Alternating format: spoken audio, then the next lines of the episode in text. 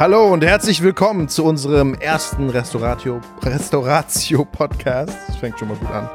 Äh, unser Podcast heißt Kirche heute. Wir wollen uns fragen, was bedeutet das in unserer momentanen kulturellen, soziologen, geschichtlichen, in unserer Situation einfach, in der wir heute sind, Kirche zu leben, Kirche zu leiten, Kirche zu gründen, Kirche zu formen.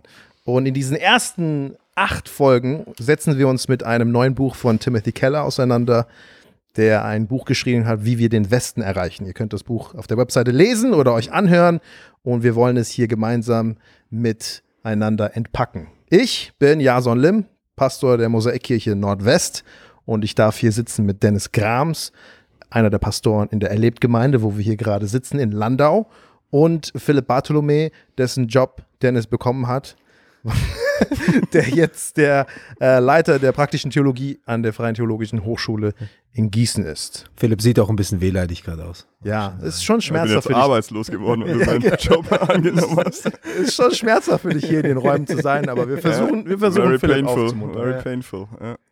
Ja, ich glaube, wir kennen uns alle drei mehr oder weniger gut, je nachdem. Ich will das jetzt gar nicht weiter ausführen, wer mich nicht gut kennt hier, aber ähm, vielleicht ist es schon hilfreich, wir, wir stellen uns einander ein bisschen vor. Was könnt ihr Interessantes über die andere Person sagen, die hier sitzt? Sie gucken mich alle so an, so, warum hast du uns das nicht vorher gesagt? Ich bin nicht vorbereitet. Was für eine bescheuerte Frage. also Dennis spricht gut Russisch. Absolut nicht, aber ich kann mich gut verkaufen. Aber Kannst, ja. kannst du, könntest du Russisch irgendwie auf dem russischen Markt für mich einkaufen? Ну, конечно. Ну, Вот это... Ну, ты можешь помолчать. Все, конец. Äh, nicht schlecht. Nicht Ihr schlecht. könntest Das du, war gar nichts. ich habe keine Ahnung. Ich würde mich durchmogeln mit wir, ein paar. wir, wir suchen noch jemanden, der dieses Keller-Booklet auf Russisch übersetzt. Ja, genau, Für unsere ja. Website. Ja. Dann warte ich auf die Gabe der Zungensprachengabe, whatever. Ja. Ja. Also, ähm, ich, was ich interessant finde an Dennis, ist, Jetzt Dennis kommt's. liest einfach unfassbar viel. Echt. Einfach, vielleicht, vielleicht, So hört man. also, dass, wenn ihr, wenn ihr gute Buchtipps haben wollt, wenn ihr wissen wollt, was gerade gute Bücher sind, dann äh, ist Dennis auf jeden Fall immer eine Quelle, für mich zumindest.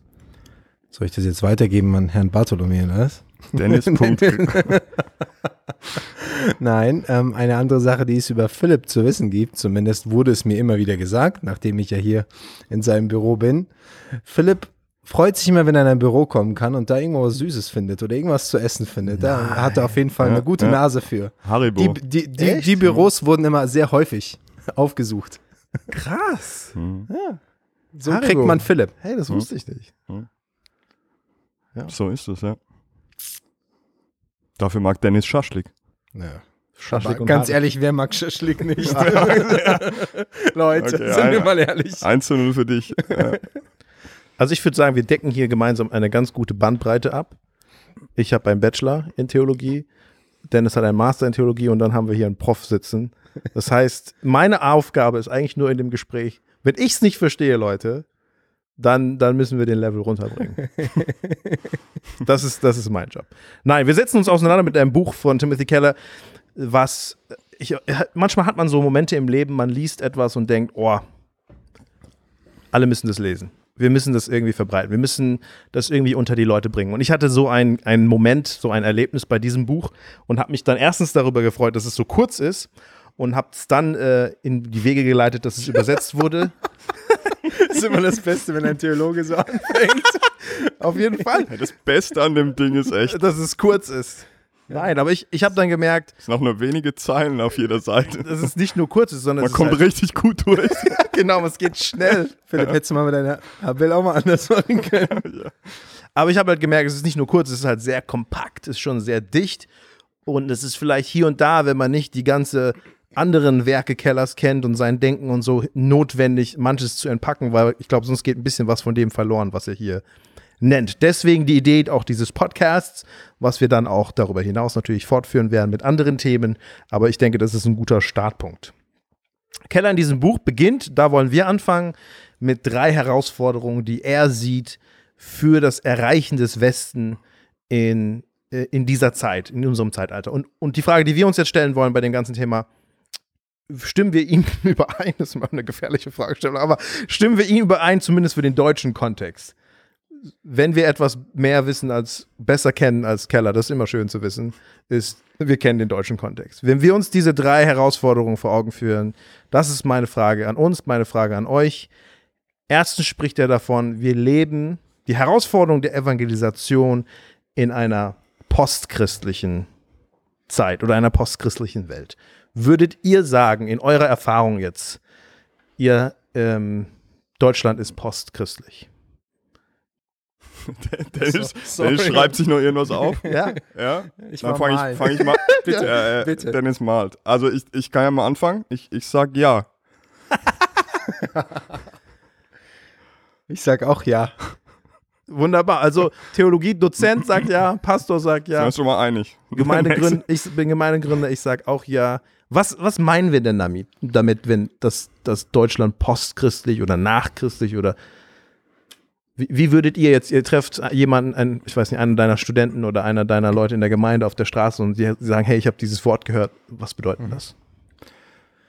Ich würde es, sag ich mal, runtergebrochen würde ich eigentlich sagen, äh, postchristlich heißt, wir kommen aus einer stark christlich geprägten Kultur.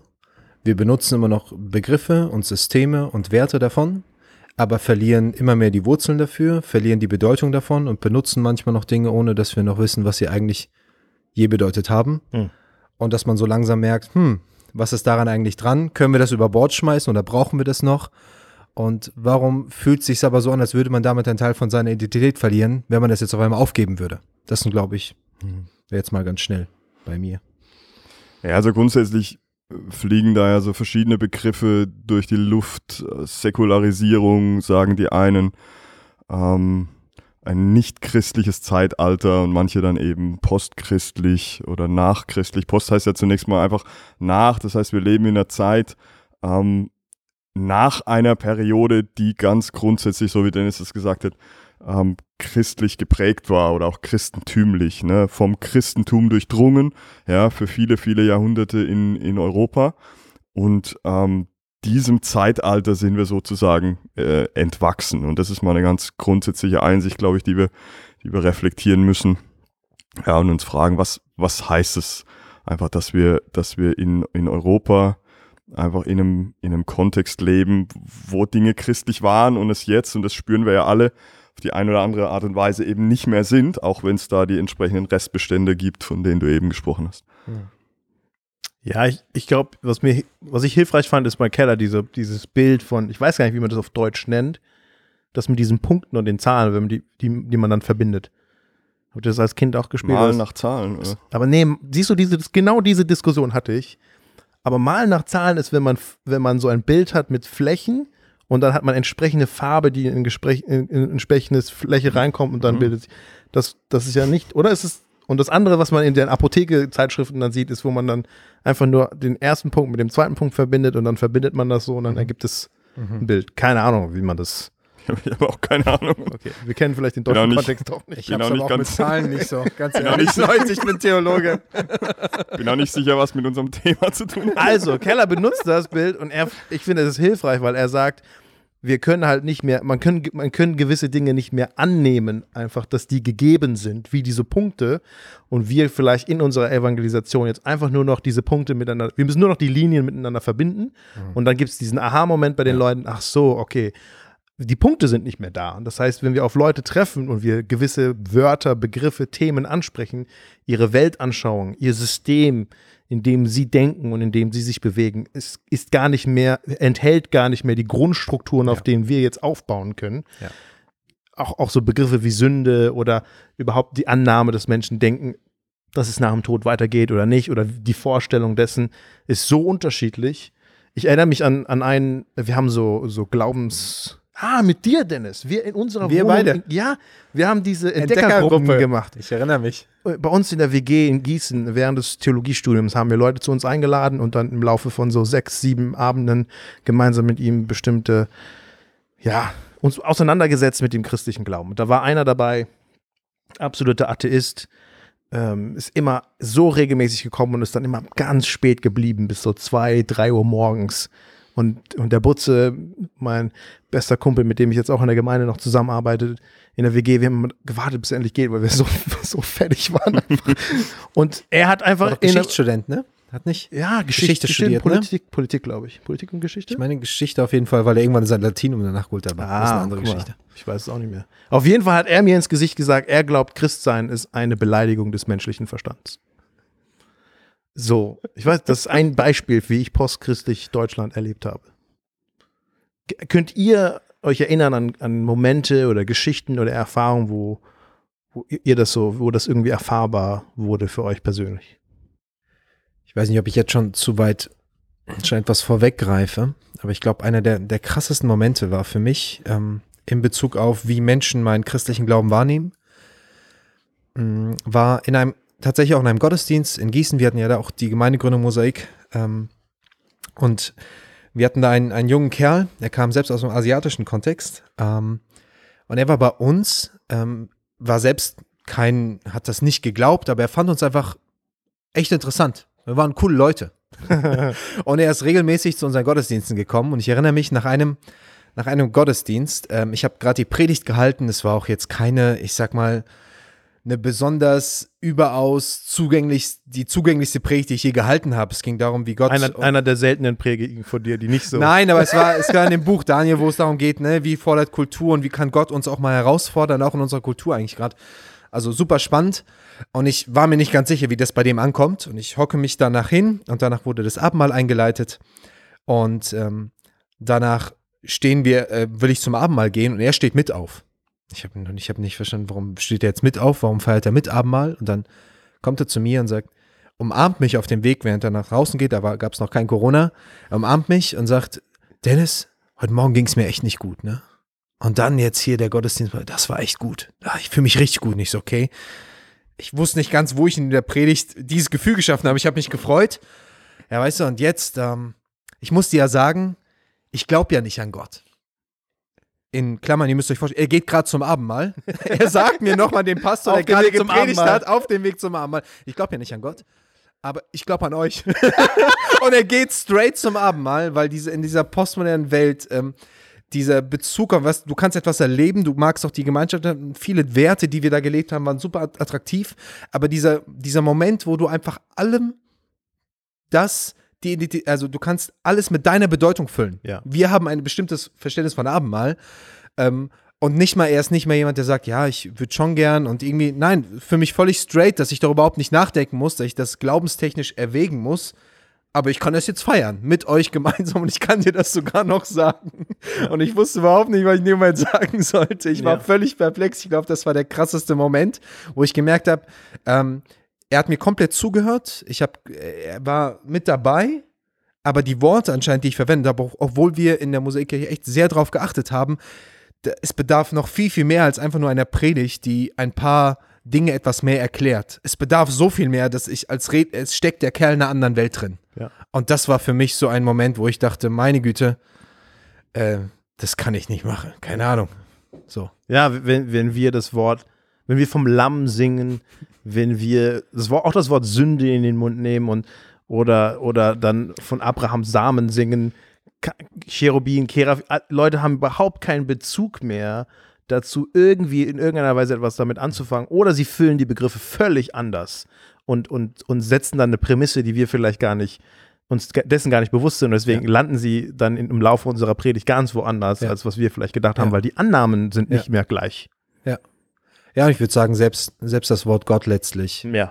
Ähm, also, na klar, ich würde sagen, dass Leute bestimmte theologische Begriffe nicht verstehen können, aber die Landkarte, über die ich denke, ich meine, das ist dann, geht dann in die ganze Philosophie, Philo, Philosophiegeschichte dann noch hinein. Es hat sich so etwas geändert, auch die Ohren, mit denen du einfach hörst. Also, dass jemand dort sitzen kann und sich nicht mal die Frage stellen muss, will ich darüber glauben, will, kann ich das glauben, was stört mich daran eigentlich? Es war nicht mal ansatzweise die Frage.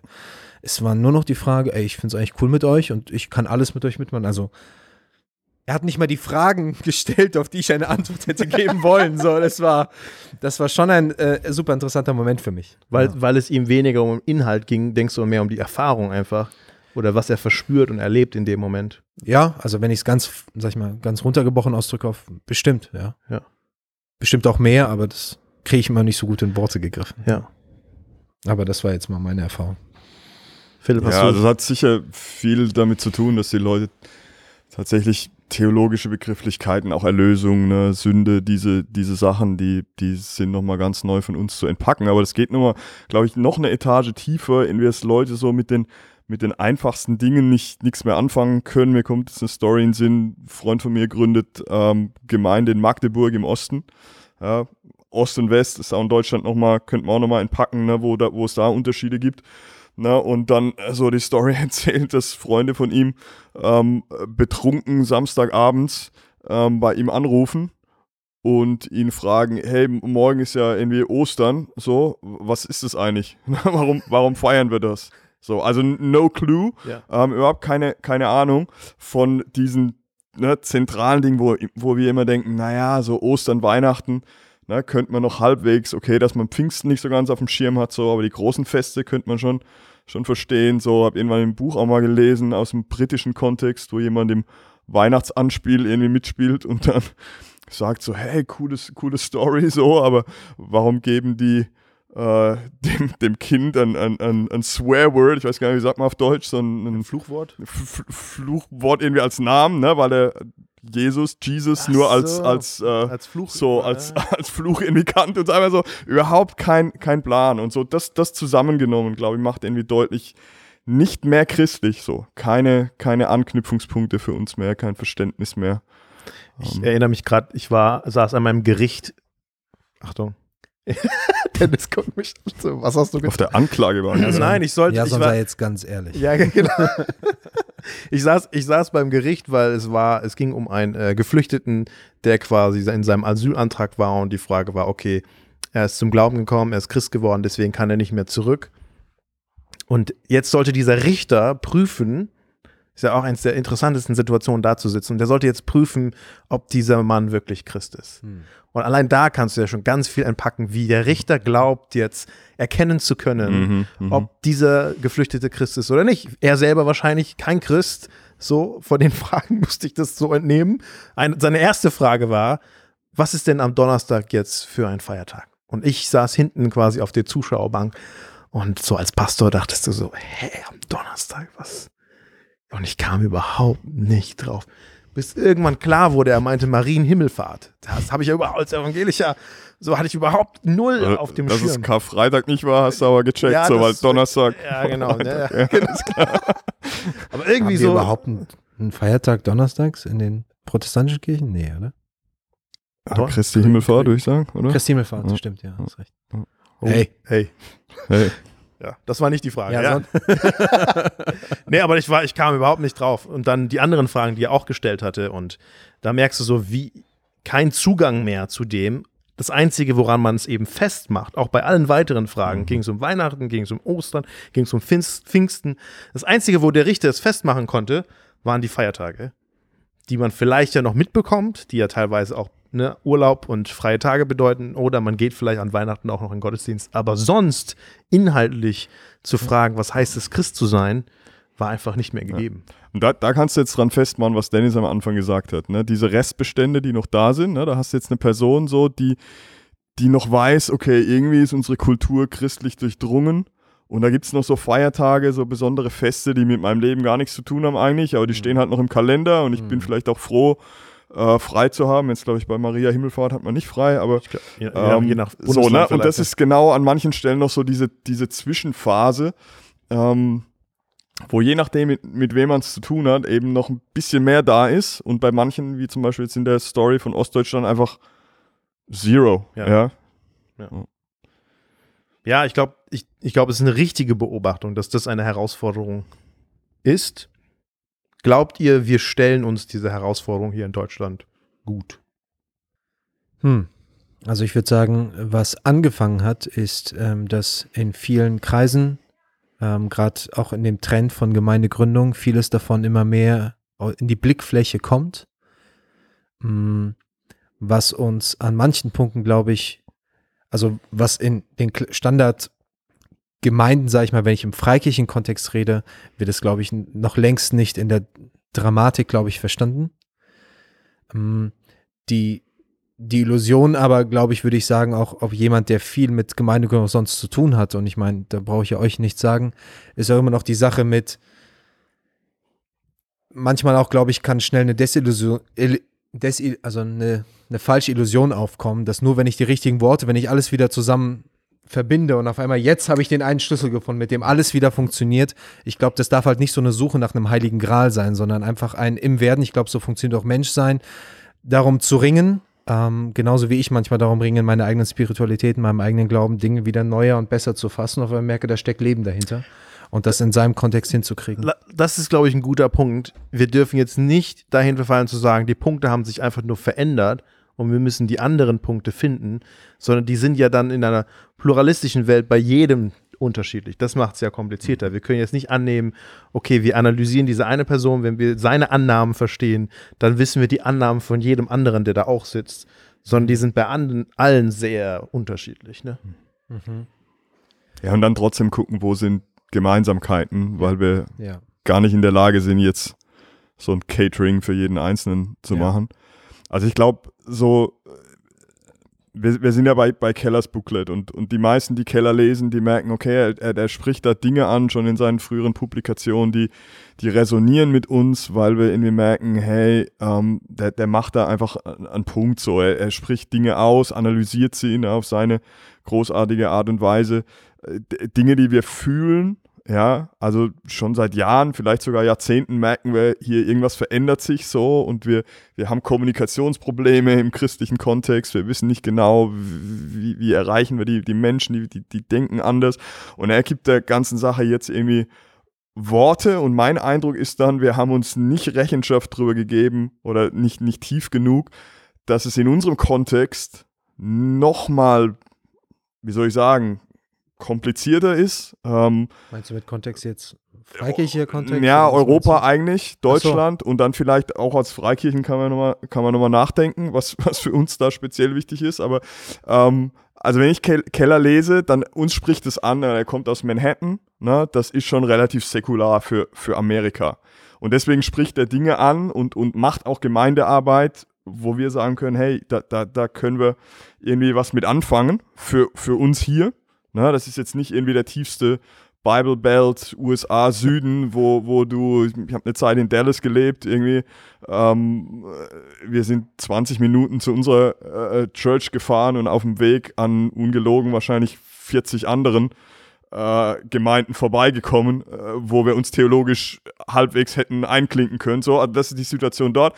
Manhattan ist nochmal anders und trotzdem ist der Kontext dort nicht ganz so säkular wie oder nachchristlich, postchristlich, wie das, was wir hier haben. Und deswegen würde ich sagen, ähm, so negativ das vielleicht klingt, wir müssen Keller als Ausgangspunkt nehmen und dann nochmal ähm, tiefer einsteigen und sagen, okay, was ist, was ist eigentlich hier los? Und ich glaube, dass wir da eine noch ähm, stärker so, das sind jetzt meine Worte, gesunkenen Grundwasserspiegel haben, was das Christliche angeht. Mhm. Ja, also Keller und andere in den USA sicher noch in der Tendenz mehr Anknüpfungspunkte haben. Ja. ja. Und ja. das ist der Challenge, das ist die große Herausforderung, der wir uns stellen müssen, ähm, glaube ich, zu der ganzen Thematik. Die zweite Herausforderung, die er nennt, ist, und da frage ich mich, ob es da vielleicht genau andersrum ist, ist die Herausforderung im digitalen Zeitalter wir, wir sind, ich, ich, ich, will, ich will USA und Deutschland jetzt nicht zu einfach machen, aber manchmal in meinem Kopf vergleiche ich die beiden wie USA ist ein pubertierendes Teenager-Mädchen, was noch so auf dem Weg ist, sich zu finden. Und Deutschland ist eine, eine betagte ältere Dame, die wo Dinge einfach sehr langsam sind. So, also so, Internet ist Neuland und so. Ja, genau, ich bin halb Südkoreaner, was, was, was die Internetentwicklung dort anbelangt und dann, wie, das, wie ich das hier in Deutschland erlebt habe, schon ein deutlicher Unterschied. Und trotzdem leben wir natürlich in einem stark digitalen Zeitalter und die Herausforderungen, die da so mitkommen. Erlebt ihr in der Interaktion, vielleicht gerade auch so mit der jüngeren Generation, dass das ein großes Thema ist? Wir haben hier, der Dennis grinst schon. Es gibt ja ganz neu jetzt rausgekommen, das, das Buch von, von Brad McCracken, uh, The, The Wisdom Pyramid. Ähm, und Dennis Grams für mich so der deutsche Brad McCracken hier Ich für habe das Buch nicht gelesen, jetzt stellen noch keine falschen Fragen. Nein, ich habe das Buch auch noch nicht gelesen. Ich habe nur so. gehört, dass es rauskommt. Oder Korrekt. vielleicht ist es auch schon rausgekommen. Aber wo er die ganze Thematik so angeht, ne? oder jetzt gerade Einfach, einfach mal ein Buch gedroppt. einfach mal so ein Buchtitel einfach mal Das kann man als Theologe. Ja. Hat auch direkt Eindruck bei mir geschildert, muss ich schon sagen. Ja, und dann der Jonathan Lehman von, von Nine Marks hat jetzt vor kurzem auch äh, so irgendwie so ein Twitter-Post oder so darüber gemacht, dass so viele Pastoren, mit denen er äh, gemeinsam unterwegs ist, einfach damit kämpfen, dass die Leute in der Gemeinde durch soziale Medien, die Pastoren sagen ihm, sie können nicht mehr mithalten mit all dem, was, was Leute so, was Leuten ausgesetzt sind. Und dann muss man sich ja noch mehr damit auseinandersetzen, weil man auch sich kritisch damit auseinandersetzen will, was die Leute so lesen, damit man überhaupt ihnen vernünftig Antworten geben kann. Und bis man dann aber die Antworten hat, haben sie schon das nächste gelesen und man kommt einfach so gefühlt als Pastor dann nicht mehr so nach. Ja, ja. Also, ja. Also ähm, ist, glaube ich, das Thema, das mich in den letzten zwei Jahren wahrscheinlich mit am meisten bewegt. Ähm, einiges, einig, einiges dazu gelesen, nachgedacht, ähm, mit Leuten darüber geredet, wo ich einfach merke, ich, ich bin eigentlich erschrocken darüber, wie wenig wir das überhaupt im deutschen Kontext bisher überhaupt reflektiert haben. Ich habe so gut wie noch nichts, auch im, im christlichen Kontext, irgendetwas dazu gehört. Es gibt mal ein, ein, ein säkulares Buch von Manfred Spitzer, der dann halt sehr stark in eine Richtung schießt. Ist auch ein bisschen mal ein radikaler Typ, so wie er schreibt. Aber ansonsten hast du nicht so viel davon. Ähm, und ich würde sagen, es hat einen gewaltigen Effekt. Ähm, und das auf ganz, ganz vielen Ebenen. Es ist nicht nur der Informationsfluss. Ich würde sagen, das ist eine Sache, ne, wo je nachdem, mit wie viel, mit wie viel Information du auf welcher, äh, in welcher Zeit konfrontiert wirst, prägt dich das natürlich. Aber es ist auch der Modus, in dem du unterwegs bist. Also wir reden von, wie schnell Informationen inzwischen aufgesaugt werden.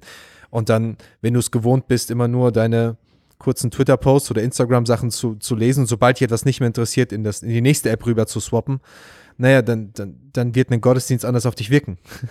Oder du versuchst Leute hineinzuziehen in, probier dich mal in Gebet aus, geh mal deine ersten Schritte. Naja, okay, Gebet kann manchmal auch langweilig sein.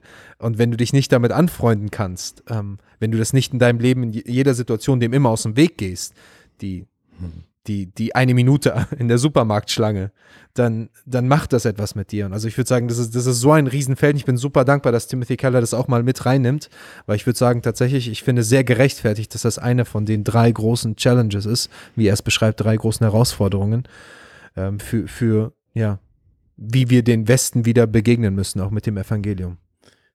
Ja, ich, ich fand es interessant, weil ich, gut, ich, ich habe den vielleicht Vergleich vielleicht in, in Asien, da wo ich aufgewachsen bin, habe ich das Gefühl, es ist viel, viel mehr so. Ich habe immer noch das Gefühl, vielleicht, vielleicht ist das eine falsche Eindruck, dass, dass unter den jüngeren Leuten, mit denen, mit denen ich zu tun habe, das noch eher noch nicht so krass, also sie also sind noch nicht so krass drin. Meinst du hier in Deutschland? Ja. Oder, oder was sind deine, du hast vielleicht mehr, vielleicht hänge ich mit zu vielen alten Leuten ab. Ja, du hast ja Deutschland auch beschrieben, wie die hochbetagte. ja, Du redest nicht von Anwesenden, oder? Nein, nein, nein, nein. Alright. Philipp, dich hat keiner angeguckt.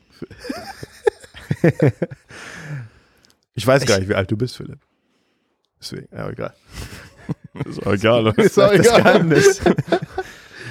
Also ich, ähm, ich weiß halt nicht, wie du jetzt natürlich bewertest, ne, was für dich krass ist oder was nicht krass ist, aber ich würde halt sagen, äh, auch, auch die Fra Umfragen hier im, im, in Deutschland und, und generell im Westen, in Europa, wenn du, rede, red, wenn du davon redest, wenn unter 16-Jährige im Durchschnitt sechs bis acht Bildschirmzeitstunden am Tag haben, Das ist schon krass. Das ist, also am Ende, glaube ich, macht es dann die eine Stunde mehr in einem anderen Land und die andere Stunde, eine Stunde weniger dann am Ende auch nichts mehr. Und, und auch völlig davon abgesehen, ich, meine, meine Erfahrung zeigt mir ehrlich gesagt, ähm, oder das, was ich in letzter Zeit damit festgestellt habe, ich würde halt nicht mehr davon reden. Wir reden von der jungen Generation, die, keine Ahnung, daran fühlt sich dann die unter 20 Generation angesprochen oder so, die mit Technologie zu tun hat. Also, ähm, wenn ich inzwischen selbst in die Elterngeneration hingehe, ähm, ohne jetzt zu viel Family-Details von allen mitzugeben, aber ich erlebe doch einen riesen Einschlag davon. Und ich würde sagen, natürlich der Impact ist natürlich etwas, je nachdem, wie lange du schon diesen Modus einfach mit deinem Körper auch unterwegs bist, von deiner Aufmerksamkeitsspanne her. Aber ähm, es ist ein Thema für uns alle. Auf jeden Fall. Dann ist halt die Frage, ne, wir könnten das jetzt in unterschiedlicher Art und Weise entpacken. Was macht es mit unserem missionarischen Auftrag. Ich meine, darum geht's Keller und er reißt es ja nur kurz an, eigentlich in dem, in dem Booklet, ne? so wie müssen wir uns da ähm, irgendwie mit unserer missionarischen Leidenschaft drauf einstellen. Dann du hast angerissen, was macht es einer mit unseren Gemeinden, mit unseren, unseren Pastoren. Ne? Ich, ich reflektiere das für meine Studenten an der FTA in Gießen so. Wir entlassen die dann in, die, in diese Welt, wo sie ähm, na, sich vergleichen müssen und, und ähm, äh, ja, halt irgendwie verglichen werden mit den großen Stars der Szene und müssen dann entsprechend performen. Und weil die Leute das online sehen und Corona hat es nur noch beschleunigt.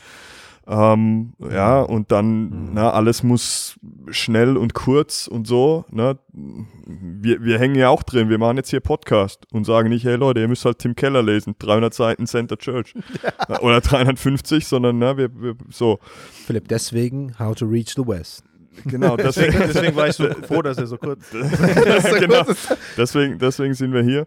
Ähm, ja, und, und die Frage, ich meine, die Frage, die Keller stellt, ist, wie, wie findet das, was im Englischen Spiritual Formation heißt, ja, ja irgendwie Glaubensbildung, na, geistliche Prägung, wie, wie findet das statt in dieser Welt? Und ich glaube einfach, weiß nicht, ob, ob, also Keller gibt die präzisen Antworten ja auch nicht. Ich weiß nicht, wer sie schon hat, aber das ist ein großes, großes Feld, was wir irgendwie beackern müssen. Wie, Philipp, ich dachte, das wäre dein Job. Wie, wie prägen. wir warten alle, dass du uns das sagst. Stand nicht in meiner Job Description. Ja, Syllabus. Hast die Memo nicht bekommen. wie prägen wir Leute, ja, die ähm, ja, geht uns ja allen so. Ich meine, Dennis, du hast gesagt, ne, wir hängen da alle drin sind alle mehr oder weniger auch süchtig nach, nach dem Smartphone und den kurzen Messages und ja, der Selbstdarstellung. Ich war es interessant, wir auf dem Weg hierher haben wir einen anderen Podcast gehört, wo es, wo der erzählt hatte, so seine Oma, ich weiß nicht, 91 oder so, hat gesagt, ah ja, sie, am Anfang vom Gespräch hat sie noch gesagt, sie freut sich nach Corona endlich wieder die anderen Leute aus der Gemeinde zu sehen und so, wenn die und dann am Ende vom Gespräch hat sie, hat sie dann aber dann bekannt, ja, es wird aber schwer für sie sein, wieder zurück in ihre Gemeinde gegeben. Und er war so, hä, Oma, warum? Ja, weil ich höre jetzt seit halt Corona höre ich diesen einen Pastor, mhm. sehe ihm seine Predigt und ich liebe das einfach. Und jetzt zurück zu meinem, zu meinem Pastor in der Gemeinde zu gehen, so. Dun, dun, dun. Ja, genau. Und dann nicht mehr das zu kriegen. Und das ist ja eins der Herausforderungen. Ne? Und wie du gesagt hast, Corona hat es dann nochmal bestärkt, weil dann alles noch mehr virtuell wurde und man ist noch eher zu Hause und man ist dem noch mehr ausgesetzt. Und und was ich natürlich liebe, auch von meiner, von, von meiner Geschichte her und von, von unserer Gründungsgeschichte her und wo wir sehr, sehr pushen, dass wir, dass wir glauben, hier muss ein Paradigmenwechsel geschehen, dass Keller auch hier in diesem, in dem, in diesem kleinen Büchlein sagt, wenn das die Realität ist, dass Leute 24 Stunden, sieben Tage die Woche ständig anderen Dingen und anderen Stimmen und, und anderen Botschaften auch ausgesetzt sind ja. und wir meinen, Sonntag zwei Stunden, vielleicht zwei Stunden. Zwei Stunden. Komm, wir sind ja, Deutschland, Mann. Genau. Komm mal hier. Sonntag anderthalb Stunden. 70 Minuten. genau. Sonntag anderthalb Stunden und dann vielleicht mal eine kleine Gruppe treffen unter der Woche, dass das in irgendeiner Weise die Menschen dazu ausrüsten kann mit all dem anderen, was sie was sie dauerhaft äh, ausgesetzt sind damit. Und da schlägt natürlich mein Herz auf, wo ich, wo ich denke, das geht vielleicht noch tiefer, nicht nur in unsere evangelistischen Ansätze, sondern in dem, wie wir auch ja. Gemeinde verstehen. Das war nämlich genau Jonathan Lehman dann auf, auf die Reaktion, was er von den Pastoren, Pastoren gehört hat. Eins, die drei Tipps, die er genannt hat, war dann, ja, wir müssen halt noch klarer predigen und so weiter. Und Chris Martin, ich glaube vom Lifeway, der hat das so ein bisschen hm. dann kritisiert und meinte, er glaubt halt eben nicht, dass das reicht, nur die Predigt am Sonntag. Voll. Wir müssen nochmal andere Dinge nochmal ganz ja. neu durch durchdenken. Und ja. damit meine ich nicht noch mehr Online-Angebote unbedingt, sondern vielleicht grundsätzlich noch mehr einsteigen und mehr Verknüpfungen und Berührungspunkte mit dem Alltag der Menschen ja. suchen, weil, weil dort werden sie die ganze Zeit gerade noch viel mehr als ja. früher geprägt. Ja, ich glaube, dass es da mehrere Ansatzpunkte gibt. Das eine ist so, und das wäre so eine manchmal typisch konservativ-christliche Reaktion, ne? wir gehen einfach dagegen. Ähm, so, wow, Digitalisierung schwierig, so, wir machen jetzt nur das Kontrastprogramm. Und da einfach ganz nüchtern zu sagen, ähm, okay, das wird nicht weggehen. So, let's, let's face it. Ähm, äh, so, letztens hat jemand zu mir gesagt, so, das, das wäre ja wie wenn wir ähm, irgendwie so im, im 16. Jahrhundert gesagt hätten, so, oh, hier Druckerpresse und so, Gutenberg, nee, wollen wir, wollen wir nicht so. genau. ja, ähm, sollten, sollten wir nicht machen, ja, weise damit umgehen, dann aber gleichzeitig sagen, hey, gibt's gerade jetzt, ich bin jetzt beim missionarischen Anliegen nochmal, gibt es eine Art von Gegenkultur, die wir prägen können, die uns missionarisch hilft? Ja, können wir äh, kirchliche, geistliche Gemeinschaft auf eine Art und Weise leben, die, die gerade in unserer Zeit und jetzt mit Corona und allem ähm, nochmal eine Attraktivität und eine Anziehung entfaltet, weil die Leute sich doch sehnen. Mir ist klar, sollten wir nicht zu naiv sein, sagen, hey, ne, nach Corona überrennen die uns alle, weil sie Gemeinschaft suchen, so, das, das glaube ich, wäre wär übertrieben. Ähm, aber doch ein Stück hoffnungsvoll an der Stelle mal überlegen, äh, ich glaube, da könnte an der einen oder anderen Stelle ein Vakuum entstehen. Und dann zu sagen, wir, wir haben auch an der Stelle vom Evangelium her was, was zu, zu geben, was über einen Sonntagsgottesdienst hinausgeht. In der Art, wie wir miteinander umgehen, ja, wie, wir, wie wir Leben teilen. Also ich merke da gerade auch in der jüngeren Generation bei unseren Studenten eine größere Sehnsucht, als ich das bisher wahrgenommen habe, nach, nach diesem echten Leben und Anteil aneinander nehmen. Und da sehe ich eine Chance auf jeden Fall. Ich finde interessant, dass du das ansprichst, weil ähm, wir planen jetzt gerade für uns die nächste Gründung und bereiten da den Gemeindegründer vor. Und ich war mit ihm letztens auf dem Stadt, im Stadtteil unterwegs, dort, wo er gründen wird. Und da ist auch so ein Unicampus und in dem Unigelände, in einem der Unigebäude am Schwarzen Brett, war so ein Aushang ähm, von irgendeiner so Mikrobiologin, so komm in den Wald. Äh, damals in vielen Kulturen ist der Wald ja auch, wird er auch unser Gott genannt und so ein bisschen auch schon auch New Agey, esoterische, angehauchte Erfahrungen einfach der Natur und die Suche nach Stille, die Suche irgendwie auch nach dieser Ambiance und so. Und ich glaube, du sprichst das ja auch ein bisschen an. Das ist ja nicht nur, dass die Leute sich voll hingezogen fühlen zu diesen, zu den digitalen Medien, sondern auch gleichzeitig die Erschöpfung merken, gleichzeitig die Sehnsucht nach Stille, nach Erholung äh, äh, suchen und, und verspüren. Und wir in der, in der ganzen Fragestellung gerade, also dieser Gründer überlegt in diesem Stadt, Stadtteil, vielleicht braucht es dort ein Café, vielleicht braucht es aber auch etwas wie ein Raum der Stille, wo wir einfach Leute einladen, einfach nur zu kommen und einfach stille zu sein. Vielleicht müssen wir nicht immer Dinge, Räume und Dinge auch füllen immer mit Inhalten, sondern erstmal die Möglichkeiten erstmal auch haben, dass sie zur Ruhe kommen, dass sie rausbrechen und dann vielleicht in der, ihnen was zusprechen. Aber ich glaube, ich glaube, es ist ein interessanter Ansatz. Also mich hat das nochmal ins Nachdenken gebracht. Ich mhm. fand, äh, man lernt einfach manchmal von den innovativen Gründern. Abs absolut. Und ich glaube, da sind wir auch wieder bei dem postchristlichen äh, Kontext. Weil vieles davon war ja lange Zeit Teil von christlicher Spiritualität, auch in den unterschiedlichen Konfessionen, Denominationen, ganz egal, mit all den Unterschieden, die da waren, hat der christliche Glaube ja immer etwas gehabt, ähm, was, was gerade solche Dinge wie Entschleunigung, Runterkommen, Fokussierung, wenn, wenn ich die Benediktinerorden angucke, ne, ne Ora et Labora, bete und arbeite, zieh dich zurück. Relativ simpel, ne? Viel, viele Dinge, die wir in unserer Zeit eigentlich brauchen und die auch ein Stück weit wieder wieder zu entdecken, die uns auch vor allem in den Freikirchen, ich glaube, da ist es auch nochmal, für mich war das so eine große Entdeckung, was eigentlich auch alles da hinten dran liegt und für mich überhaupt eine Spiritualität wiederzugewinnen und zu denen ich dann die Welt um mich herum auch einladen kann. Ich glaube, das ist oftmals, wenn ich in unseren gemein einen ehrlichen Blick hineinwerfe, sind Leute in meiner Generation, nämlich die klassische Millennial-Generation, sie haben gar keine für sich ähm, erlebbare, tiefere Spiritualität. Sie haben irgendwas in die Hand bekommen, aber sie verbinden es selbst nicht mit ihrem Leben und darum fällt es ihnen sehr schwer, irgendwie um sich herum irgendwie Leute daran Anteil nehmen zu lassen, weil es für sie selbst nicht ganz erfüllend ist.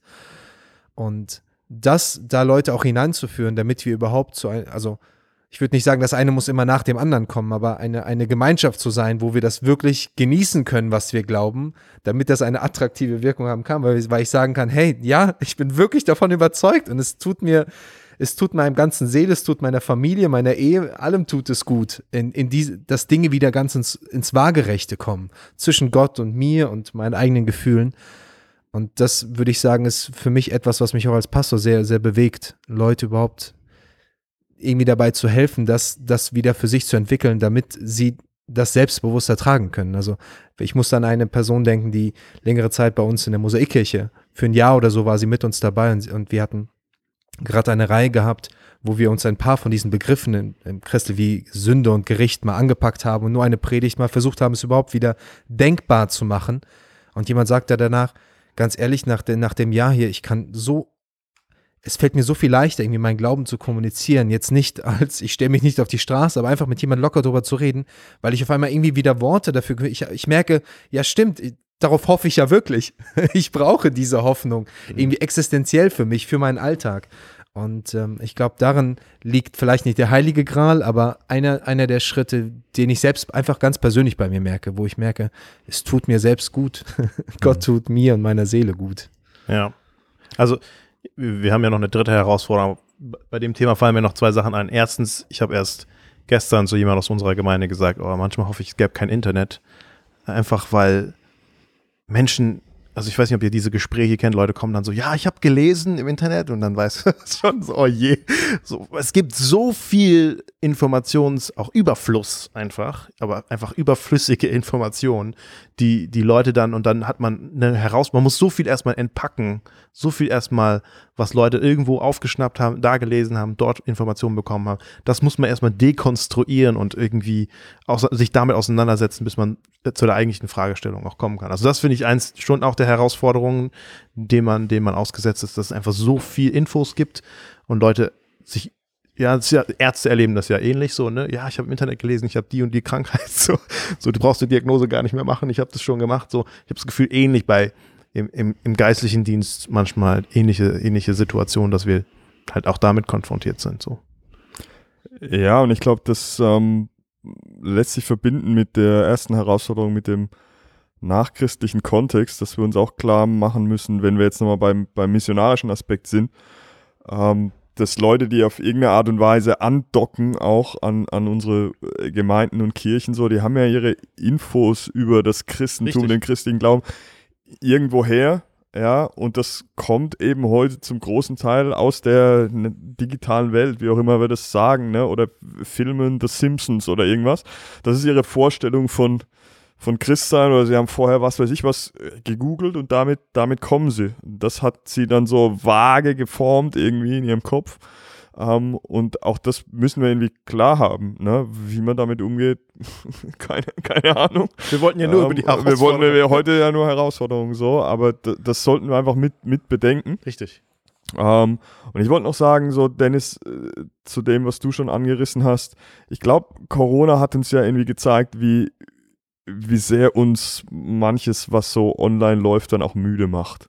Voll. Und es sind ja die, die, die Soziologen schon, keine, keine gläubigen Leute ähm, zwingend, die uns sagen, hier ermüdete, erschöpfte Gesellschaft, so, das sind die großen Buzzwords auch in der, in der Soziologie. Und dann einfach nochmal positiv wahrzunehmen, hey, wir, wir glauben ähm, an ein Evangelium, hinter dem ähm, ein Jesus steht, der sagt, kommt her zu mir alle, die ihr mühselig und beladen seid. Und das ist das Angebot, was wir, was wir machen können, ähm, wo wir echt was zu geben haben. Und wenn wir da kreativ anfangen können, wie können wir einer erschöpften Gesellschaft irgendwie zeigen, dass ähm, diese Art von Erschöpfung, Müdigkeit nicht das letzte Wort ist, sondern dass es, dass es da Ruhepunkte gibt und dass die, dass die eben was mit, mit dieser guten Nachricht zu tun, zu tun hat. Das, das wäre so der, der Ausblick, wo man sagen kann, hoffnungsvoll, hey, wir können auch im digitalen Zeitalter was, was wirklich anbieten, was ähm, Antworten bietet auf die Fragen, Probleme, mhm. in denen sich Leute wiederfinden. Auf jeden Fall, ich glaube natürlich eine weitere Herausforderung ist da, dass Leute schon so zu sind, also ich meine einfach so viel Info, Input schon haben. Ich beschreibe das immer mit so einer, so einer Kaffeemühle, da kannst du noch so viel Kaffeebohnen oben drauf setzen, wenn die nicht schneller mal, malt, mühlt, keine Ahnung. Solange du nicht mäht, sagst du alles gut. genau. Dann kommt es, oh, also dann, dann, wenn die das nicht schneller verarbeiten können, dann kannst du oben noch mehr drauf packen. Das ist schon auch mit einer Herausforderung. Ich habe ich, ich hab mit einem Kollegen vom Philipp darüber auch geredet. In, Im Studium ist es auch eine Herausforderung. Du hast Studenten da vor dir sitzen und die sind schon, die haben schon so viele Inputs bekommen und dann versuchst du in der Vorlesung noch irgendwie was draufzusetzen und das Gefühl ist. Manche wissen auch schon alles. Ja. Das ist echt, das ist echt ärgerlich. Das ist das Musst du mal Plätze tauschen. Ja, komm, geh du nach vorne. Ja. Aber da, da bist du ja auch direkt wieder der, bei deinem, bei deinem Gemeindegründer unter Stille. Ja, ja, genau. Also wenn alles mal weiter runterfährt, merkst du ja ein Stück weit, ne? Deswegen gab es, wenn, wenn die in der Praxis der Stille und der Einkehr, naja, nach, nach einiger Zeit merkst du auf einmal auch, wer du bist, weil dann, du nimmst deine Gefühle auf einmal wahr, weil du hast nichts anderes mehr als deine Gedanken. Und es ist schon. Man nimmt dann auch die Flucht teilweise, die ja. es ja dann auch ist. Naja, wir, wir, sollten, wir sollten auf jeden Fall noch zu dem dritten und vielleicht herausforderndsten Punkt kommen, den Keller hier nennt. vielleicht meine Frage an euch. Keller spricht hier über die politisch polarisierte Situation der Gesellschaft, die ja deutlich in Amerika nochmal anders verspürt ist, verspürbar ist. Er redet von den roten Evangelikalen und den blauen Evangelikalen. Et etwas, was wir im Deutschen wahrscheinlich nicht so sagen würden. Würdet ihr sagen, wir haben eine ähnliche Situation hier? Ich habe jetzt vor kurzem mal ein Interview gelesen. Äh, Trevin Wax hat Andrew Wilson interviewt, Pastor der, der ich glaube, Kings, Kings London. Kings Mhm. Cross? Kings, Ja, stimmt. King's Cross in London.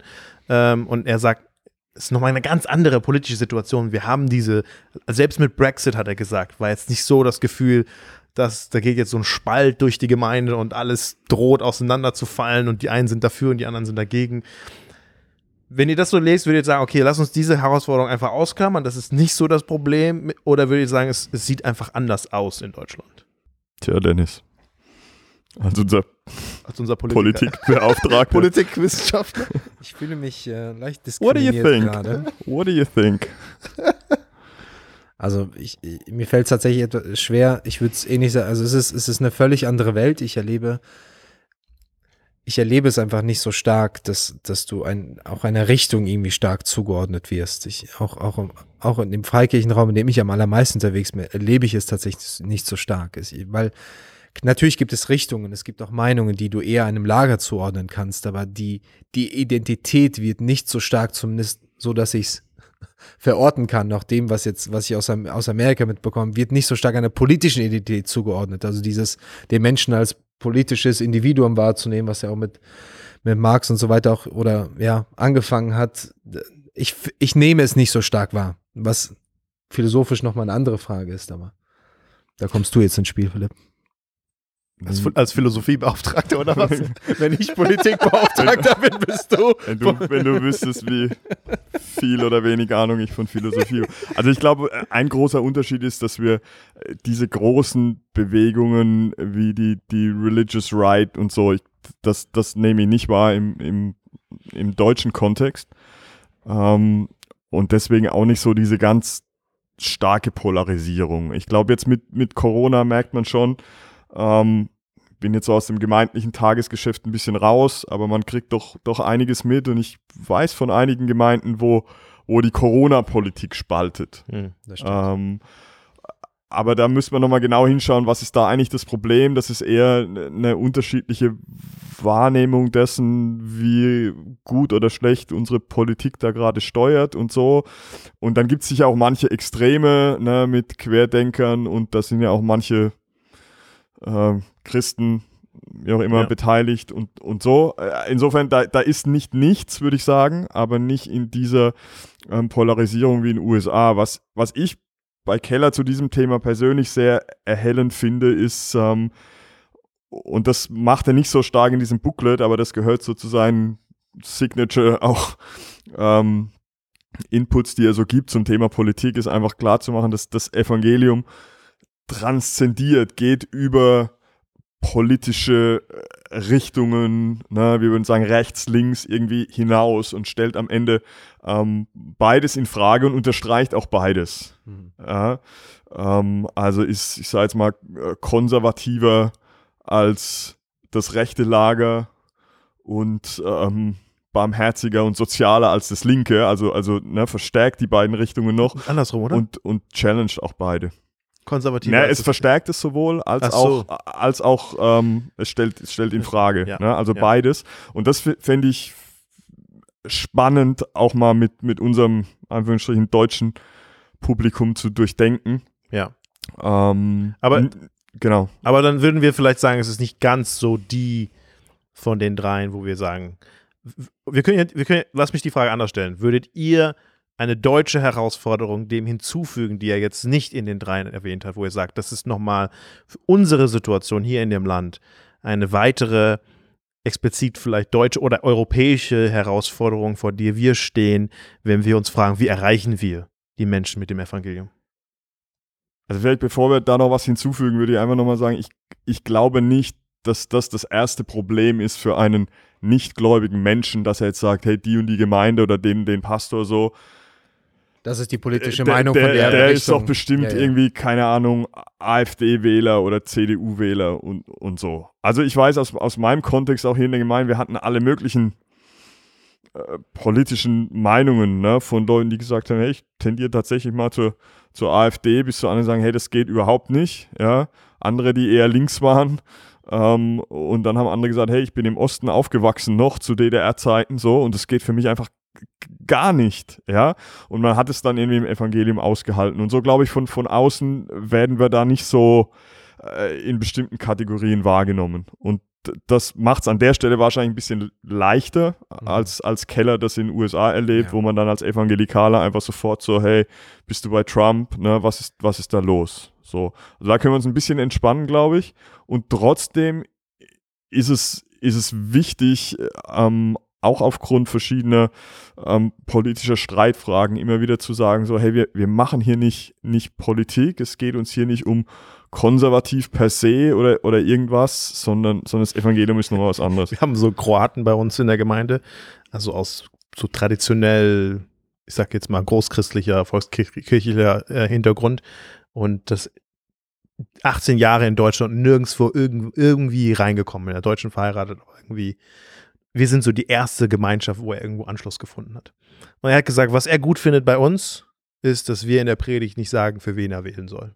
So, das war, das war, was Ja. ihm positiv Ja. aufgefallen ist, dass wir unseren Predigten nicht sagen, wähle den und wähle gegen, also dass wir uns keine, dass wir keine politischen quasi Richtungen vorgeben. Ähm, mich hat das verwirrt, weil ich, ich konnte mir, ich, mir, mir war das völlig absurd, die Vorstellung, dass ich in der Predigt darüber rede, wen jetzt die Leute wählen sollen. Da habe ich einfach nur gemerkt, sein kroatisches, seine kroatische Biografie und meine sind dann doch da eine ganz andere. Schon krass. Ja, das ist schon interessant, weil ich weiß nicht, Dennis, wie du das wahrnimmst, so ähm, im, im Gemeindekontext war schon mein Eindruck, äh, umgekehrt war das spannend zu beobachten, dass manche Politiker aus bestimmten Parteien sich auch eher mal haben einladen lassen ne, Ja, für so ein klar. politisches Klar. Grußwort, als jetzt Ja. Politiker aus anderen Parteien, was dann aber auch wieder von, von den ne, anderen wahrgenommen. Hey, warum ladet ihr immer von der Partei? Ich sage, hey, wir laden eigentlich immer alle ein, so, anderen aber, aber so die anderen, anderen kommen. Also da, da, da, ist, da ist schon was, was, was man mit im Auge haben Mhm. muss, würde ich schon sagen. Aber ich empfinde es nicht als so, so stark. Dennis, abschließend. Ein, würdest du sagen, das deckt es relativ gut ab, die Situation? Müssen wir uns einfach in Deutschland halt mit zwei größeren Herausforderungen zufrieden geben und schaffen nicht, oder können wir noch mehr finden, damit wir uns auch freuen dürfen an noch mehr Herausforderungen? Ich würde es mal einfach so sagen, wenn wir die zwei lösen. Ja, Aber ich, ich, das ist mein, mein, salomonische Weisheit, Bruder. wirklich. ja, wow, danke. Jetzt müsste eigentlich so eine Fanfare kommen, oder? Ja, genau. ähm, ich ich glaube halt, dass die, zu- zumindest auch der erste Punkt, mit dem wir hatten mit Postchristlich, da sind wir einfach in der Entwicklung einfach so weiter, dass es da schon genügend Unterschieds- und also Differenzierungspunkte gibt oder Differenzen gibt, ähm, die, die wir da einnehmen können. Und ich ähm, hoffe einfach, dass wir, auch obwohl wir jetzt hier die Herausforderung so stark gemalt haben, dass wir, ähm, auch wenn wer uns auch immer gerade zuhört und nur diese erste Folge hört, dass, wir, dass er nicht nur denkt, oh wei, wir sind alle verloren, äh, der, der Himmel fällt uns auf den Kopf, ähm, sondern dass wir Hoffnung haben können, dass ganz egal, welchen Weg wir damit immer wählen, ich glaube, wenn wir auf einem Weg sind, in dem wir uns von Gottes Geister leiten lassen ähm, und uns ehrlich genug darum bemühen, da passieren Dinge. Aber manchmal sind sie vielleicht nicht so groß, wie wir uns gewünscht hätten, aber es sind immer noch krasse Wunder. Es sind immer noch krasse Momente, äh, wo Gott unser Leben verändert oder das von Menschen, von denen ich es niemals gedacht hätte. Und am Ende liegt es nicht, Gott sei Dank, nicht an unserer Technik, an unserem Vermögen. Das löst uns nicht von unserer Aufgabe, aber ich bin froh, dass es nicht auf unseren Schultern liegt. Danke für diesen Hoffnungsblick. Und wir haben ja äh, den praktisch-theologischen Dreischritt gelernt. Wir beginnen quasi mit dem Beobachten. Und in der nächsten Folge laden wir sehr dazu ein, mit reinzuhören, wollen wir uns ein bisschen überlegen, wie beurteilen das, wie gehen wir da auch ran, also wie, wie mit was für Schritten treten wir auch an die Gesellschaft und, und analysieren das. Und dann der Großteil wird ja sein, wie, wie können wir jetzt, was sind die Lösungen, wie können wir wirklich tatsächlich darauf reagieren und wollen das weiter miteinander entpacken. Vielen Dank euch beiden, dass ihr dabei wart. Danke, Jason. Danke. Ciao. Ciao, Leute.